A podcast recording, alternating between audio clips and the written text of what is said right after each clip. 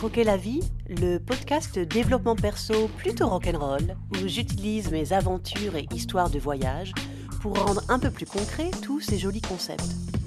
Ouais, enfin, c'est mes histoires de voyage. Non, Mimi, ce sont nos histoires. On est la même personne, je te rappelle. C'est juste que c'est toi qui racontes parce que, bah, t'es plus drôle.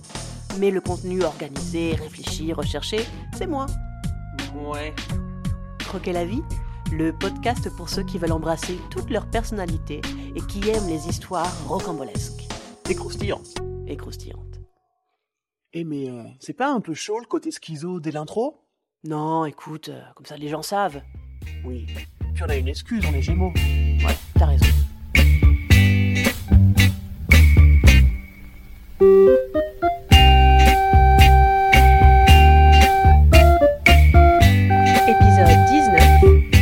La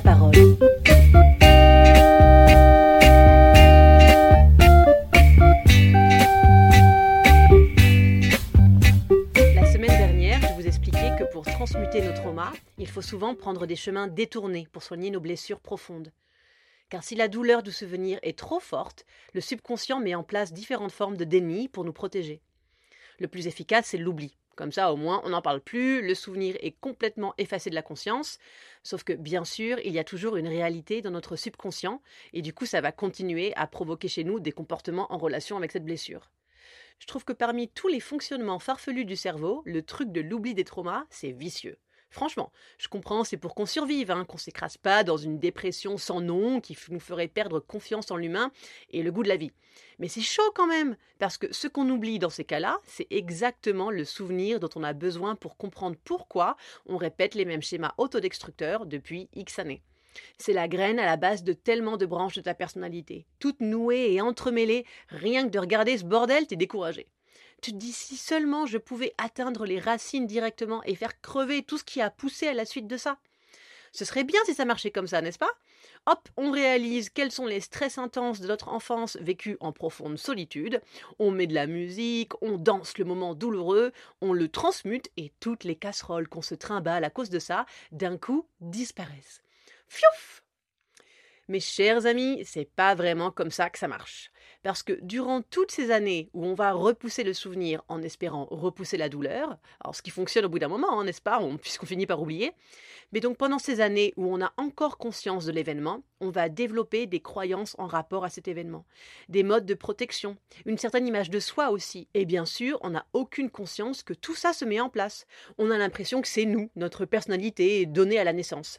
Ce qui fait que même si on arrive à cerner le trauma ou la blessure racine de ce buisson bordélique, ça encore un sacré boulot d'introspection et de déconstruction pour revenir à ce que j'appelle notre version la plus légère, sans les voiles qu'on a accumulés avec les années pour pouvoir s'adapter et survivre.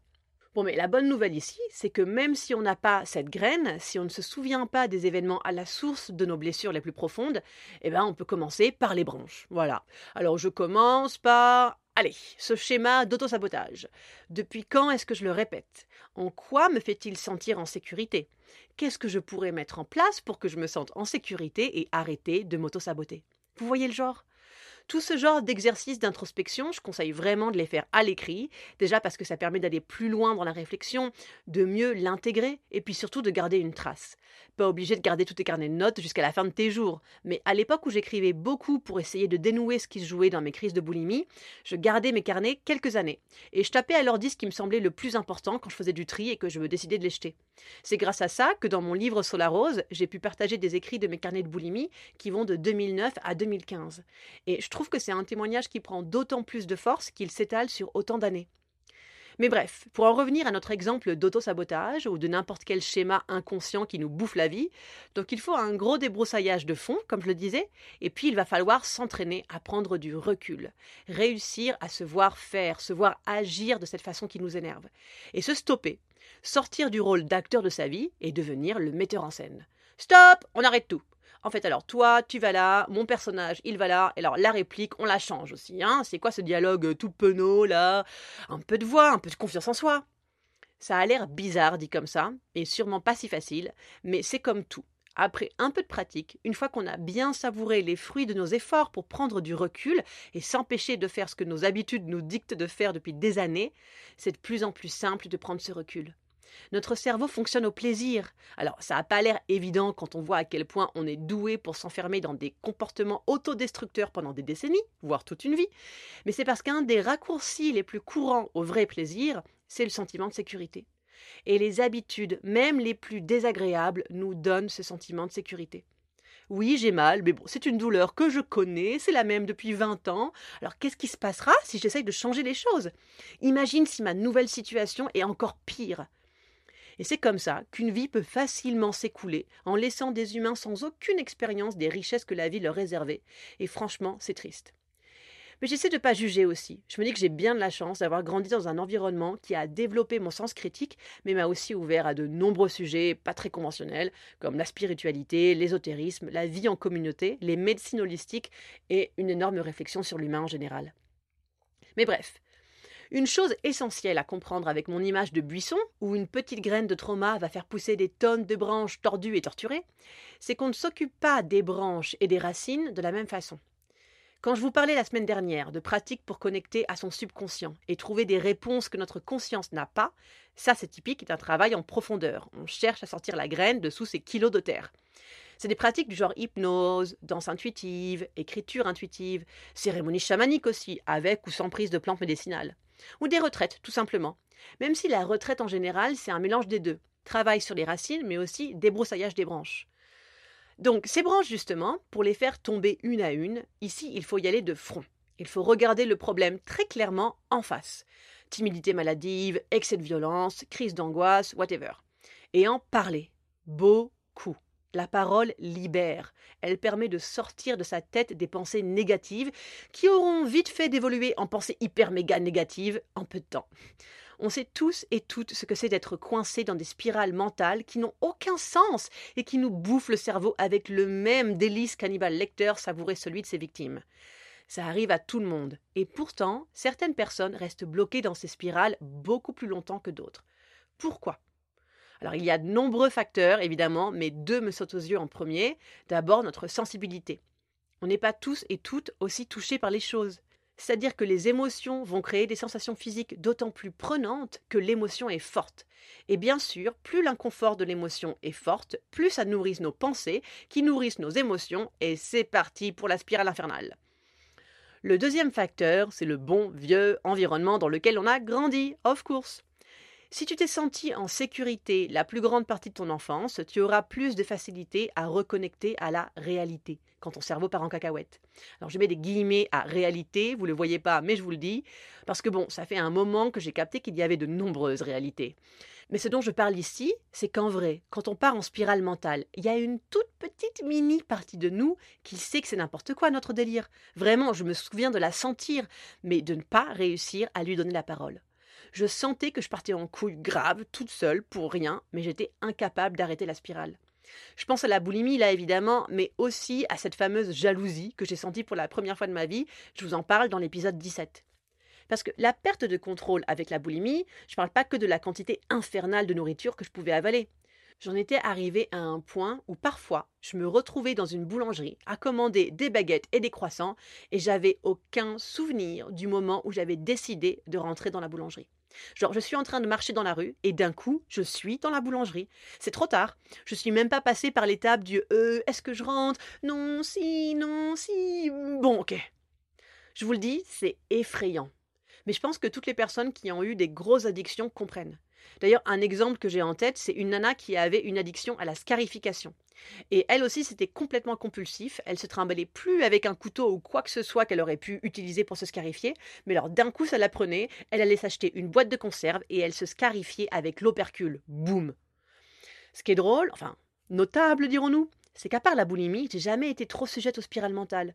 J'arrive plutôt bien à me calmer quand je sens que mon cerveau passe au rouge niveau émotion et rythme. Je le sens vraiment et j'ai l'impression que ma tête est chaude. Si quelqu'un me parle, j'ai du mal à répondre. Clairement, je sens que mon lobe frontal ne fait plus du tout son boulot. Et tout de suite, bah, je vais chercher des ressources pour ne pas me laisser embarquer dans la spirale.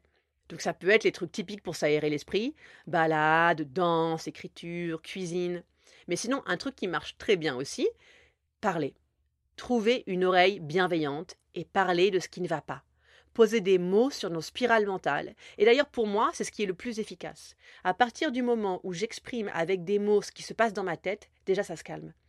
J'irai pas jusqu'à dire que ça s'arrête, hein, mais franchement, ça se calme. Et c'est logique. Quand c'est juste dans ma tête, les idées vont trop vite et surtout connectent plein de niveaux en même temps dont j'ai pas franchement conscience. En partageant cet état d'être avec quelqu'un, on stoppe une grosse part de la machine. Pour moi, c'est quelque chose que j'ai encore plus senti avec l'épisode de la jalousie qu'avec la boulimie, parce que mon problème avec la bouffe, ça faisait déjà des années que c'était dans ma tête H24 quand j'ai fini par aborder le sujet à demi-mot avec mes amis. Donc même si clairement ça me faisait du bien d'en parler et que ça a été un pas énorme, c'est sûr, bon bah j'étais quand même bien loin d'avoir réussi à laisser derrière moi mon obsession de la bouffe. Ça se calmait dans ma tête quand j'en parlais, mais ça repartait quasiment à la même vitesse dès que j'étais de nouveau toute seule. Alors que l'anecdote de la jalousie, bon ok, ça faisait quelques semaines que ça commençait à vraiment me grignoter le cerveau, et maintenant je me dis mais pourquoi j'ai attendu si longtemps? Enfin, je sais pourquoi, je me sentais con de me sentir aussi jalouse, tout simplement. Mais du coup, c'est quand même peu pour une spirale mentale, quelques semaines. En général, on se rend compte qu'on est obsédé par un truc quand ça fait déjà un moment, tu vois. Et du coup, le calme dans mon cerveau, je l'ai vraiment senti. Au fur et à mesure que je décrivais à mon mec ce que je pensais, je prenais de plus en plus de recul avec ses idées. J'arrivais moi-même à me dire Mais meuf, tu délires complètement. Et j'essayais de me le dire hein, durant ces semaines où je paranoïais. Mais comme je ne laissais pas sortir mes boucles mentales via la parole, j'avais beau me rassurer dans ma tête, la boucle repartait aussi sec le lendemain. Mais depuis que j'ai vidé mon sac, c'est plus jamais revenu. Hmm, plus avec cette nana-là. Mais on a ressenti un peu de jalousie il y a quelques mois à cause d'une autre copine du prince de Perse. Non? Mimi, je peux savoir pourquoi tu la ramènes? Bah déjà parce que j'ai pensé à une anecdote que j'aime beaucoup sur le fait de briser la glace avec des amis par rapport à ma boulimie. Et puis aussi parce que tu peux pas dire depuis que j'ai vidé mon sac, j'ai plus jamais senti de jalousie. C'est pas vrai.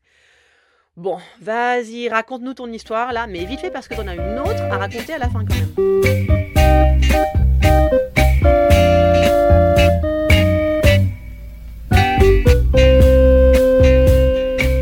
je sais plus quand est-ce que ça se passait. C'était un de mes passages en France. Donc ça devait être peut-être 2016. Euh, qui sait Peut-être 2017. Je dirais plutôt 2016. Et donc on était avec un groupe d'amis, des copines et un mec, un copain. Et euh, il s'avère que les filles devaient être en train de parler de cups, euh, voilà, pour changer du tampon, tout ça, c'était le grand moment où tout le monde s'achetait des cups. Et le copain en question, évidemment, euh, se nous charrie en disant que quand même, toutes les discussions sur les règles, tout ça, tout ça. Et du coup, il se tourne vers moi et me dit Et toi, Myriam, alors, cup, tampon, serviette? Et je sors d'un coup, tout vraiment du but en blanc, comme ça. Je fais Non, mais attends, mais tu sais, moi, je suis boulimique, hein, j'ai plus de règles depuis des années. Et c'était génial. C'est franchement, enfin, je savais, donc ils étaient dé- déjà tous au courant puisque je leur avais parlé de mon livre sur, sur la rose qui était fini, il y avait des extraits de carnet de boulimie, donc ils étaient au courant de mes problèmes de boulimie, mais j'en parlais jamais, j'en parlais jamais, c'était vraiment, euh, voilà, c'était mon- secret, je je le faisais pas quand j'étais avec eux, ou alors d'une façon très discrète, donc euh, voilà, en gros, euh, ils le savaient, mais c'était pas, ça se voyait pas et j'en parlais pas.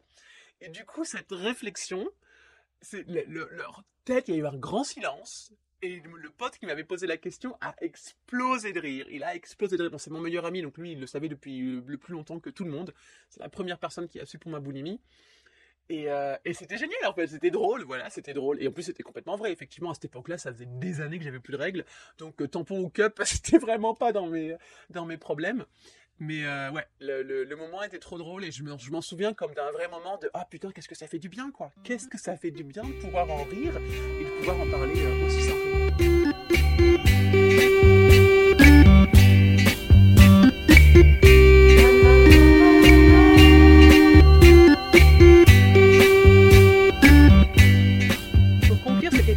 Parole qui libère, je veux rappeler qu'il y a vraiment deux forces en action quand on se lance sur le chemin de notre vrai nous, cette fameuse version légère et originelle, avant qu'on commence à rajouter des choses.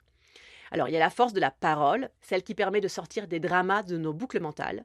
C'est la parole qui partage aussi, qui nous fait prendre conscience que l'on n'est pas seul. Sur des thèmes comme le féminisme, par exemple, ou l'homophobie et le racisme systémique de notre société, je pense que seule la parole qui se libère peut faire naître des révolutions. Parce que c'est grâce à ces expériences partagées que l'on se sent uni et fort. C'est ensemble qu'on réalise que ce n'est pas nous le problème, mais la putain de société dans laquelle on vit. Et ça, c'est super important. L'autre force qu'on laisse trop souvent de côté parce qu'elle est beaucoup plus abstraite, c'est ce dont je parlais la semaine dernière. C'est l'idée de pratiquer la connexion au subconscient, de s'obliger à faire confiance à autre chose que notre mental et notre ego. Tout ce qui est de l'ordre du rituel rentre aussi dans cette catégorie, puisqu'un rituel n'est rien d'autre qu'un acte de psychomagie, c'est-à-dire une suite de mouvements et de sons, ou de mots, mais les mots ne sont que des sons, qui accorde notre conscience à quelque chose de plus grand. C'est-à-dire qu'à travers le rituel, on donne consciemment les clés à notre inconscient. On dit à l'univers Ceci est mon intention, mais je n'ai pas la magie suffisante pour ça, et je m'en remets à toi. Et du coup, pour conclure cet épisode, je vais laisser Mimi vous raconter certainement un de nos premiers rituels avec des sorcières hippies de Californie sous la pleine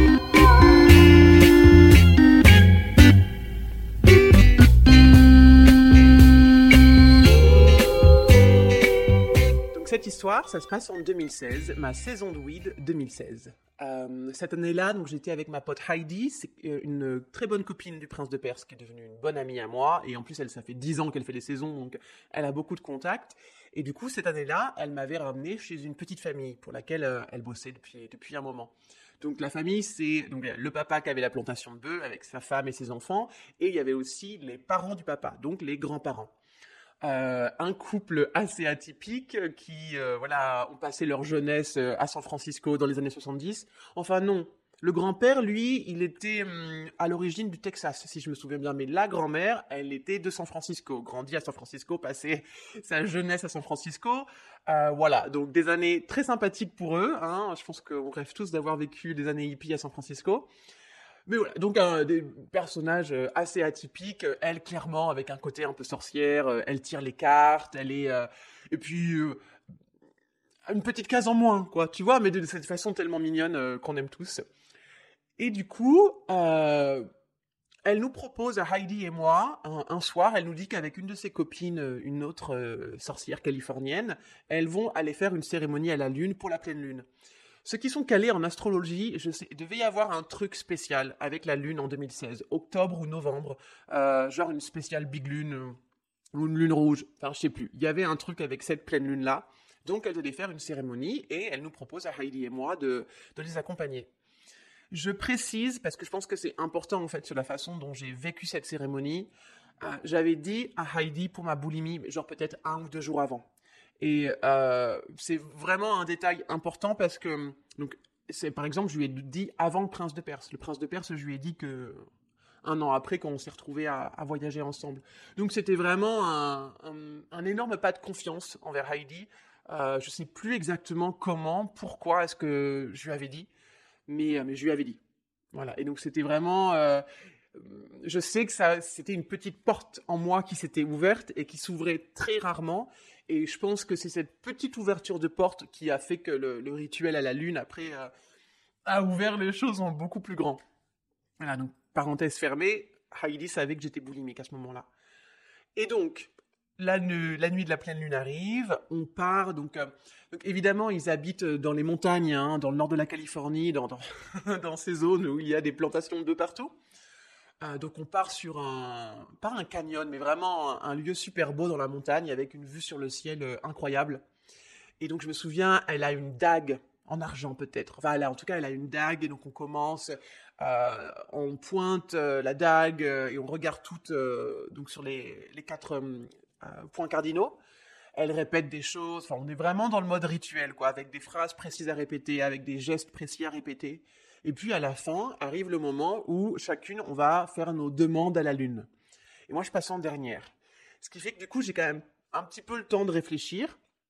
Et c'est ça qui est particulièrement hum, notable, on va dire, c'est que j'avais quand même bien eu le temps de réfléchir. Donc quand arrive mon tour, je dis voilà, euh, je demande à la lune de m'aider à connecter à ma douceur, à mon féminin, à tout ça. Et d'un coup, à la fin, alors que je pense que j'ai fini, sort de ma bouche Help me to forgive. Aide-moi à pardonner. Et c'est vraiment, enfin, je m'en souviens très bien parce que je me souviens que c'est sorti de ma bouche et je me suis dit, bah, quand est-ce que j'y ai pensé? Enfin, ça faisait cinq minutes que j'écoutais les autres et que j'étais en train de réfléchir bien à tout ce que j'allais dire et il n'y a pas eu une fois où l'idée du pardon est venue dans ma tête. C'est vraiment, c'est juste au moment où je, je finissais de sortir euh, ma demande à la lune que ce truc sort. Aide-moi à pardonner. Et bon, voilà, on finit, on repart, euh, on dépose sa copine, la, sorcière euh, numéro 2, et on, et repart euh, donc chez elle. Et Heidi et donc euh, Dolores, c'est le nom de cette, euh, cette grand-mère, sont sur, sont sur les sièges avant. Et donc moi, je suis sur la banquette arrière et je commence à pleurer. Mais à pleurer de ouf. Et je veux pas qu'elle m'entende, donc je suis là, je fais tout pour essayer de faire le moins de bruit possible. Et je m'en sors plutôt pas mal, puisque on arrive, on arrive finalement chez Dolores. Euh, et donc, en descendant de la voiture, elle se rend compte que je suis en pleurs. Et je me souviens qu'elle euh, elle s'était excusée. Elle disait, oh, je suis désolée, je suis désolée, qu'est-ce qui s'est passé et tout? Et je lui dis, je fais non, non, non, non, non, c'est très bien, c'est très bien, c'est très bien. Je suis en sanglots, quoi, mais euh, je lui dis, c'est ce qu'il faut, c'est ce qu'il faut, t'inquiète pas, t'inquiète pas, t'inquiète pas. Et euh, maintenant, je le vois, bien sûr, c'est sûr que ces pleurs sortis de nulle part, enfin, c'était vraiment, c'était libérateur. C'était libérateur, mais j'étais quand même un peu sous le choc, je comprenais, je comprenais pas du tout d'où ça venait. Et puis, en fait, euh, après, je reviens en France, donc évidemment, je passe chez ma mère à un moment, et donc je lui raconte l'anecdote et je lui dis écoute, euh, voilà, je sais pas, à la fin là, c'est sorti tout seul. Euh, help me to forgive. Aide-moi à pardonner. Et là, ma mère, elle me dit ah oui, Myriam, enfin, c'est toi qu'il faut que tu pardonnes. C'est toi qu'il faut que tu pardonnes d'avoir été si dur avec toi, quoi. Et là, au moment où elle me dit ça, rebelote. Boum Les pleurs encore de nouveau. Et ouais, ouais, des, des bons pleurs, quoi. Euh, et, en fait, je pense que c'est vraiment hyper important et que c'est quelque chose que je répète beaucoup, beaucoup euh, aux gens euh, que je croise. C'est de se pardonner. On se rend pas compte à quel point on est dur avec soi-même et, et, alors qu'on fait, on fait chacun, chacun fait de son mieux quoi. Et d'ailleurs, moi, je trouve que depuis que je me suis pardonné, enfin, depuis que je comprends que j'ai fait de mon mieux et que ben voilà, on fait de la merde, on est où, on fait de la merde aussi en étant trop dur avec soi. Enfin bon, bref. Je suis plus, plus indulgente avec les autres aussi. Maintenant, c'est sûr. Et, euh, tant mieux, en fait. Je trouve que c'est vraiment. Euh, euh, quand je regarde l'énergie et le temps que je passais à, à, juger, à avoir des opinions sur les choses, sur moi et sur les autres, je veux plus ça, quoi. Franchement, ma vie est bien plus smooth depuis que je pardonne plus facilement, moi, les autres, et, euh, et puis depuis que je juge moins, quoi. Alors on juge toujours, mais on peut prendre du recul sur ces jugements, et ça, bah, ça fait qu'on y perd moins de temps et d'énergie. Donc c'est ma conclusion du jour. Pardonnez-vous, pardonnez les autres, arrêtez de juger, ou en tout cas prenez le plus du recul dessus, et, euh, et votre vie, elle sera vachement mieux.